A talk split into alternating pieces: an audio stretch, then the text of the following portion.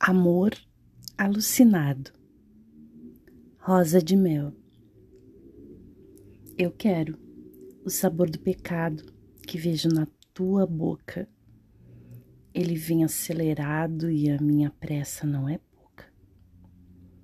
Vejo teus dentes brilhantes como as estrelas do céu, que parecem diamantes brilhando por entre o véu. O desejo me sufoca e estremece com a tortura da paixão. Me agarre, tome a posse e mate essa tesão. Palavras me fogem, balbucio no ar. Não sou de toda impura. Venha, meu corpo tomar, ó divina criatura.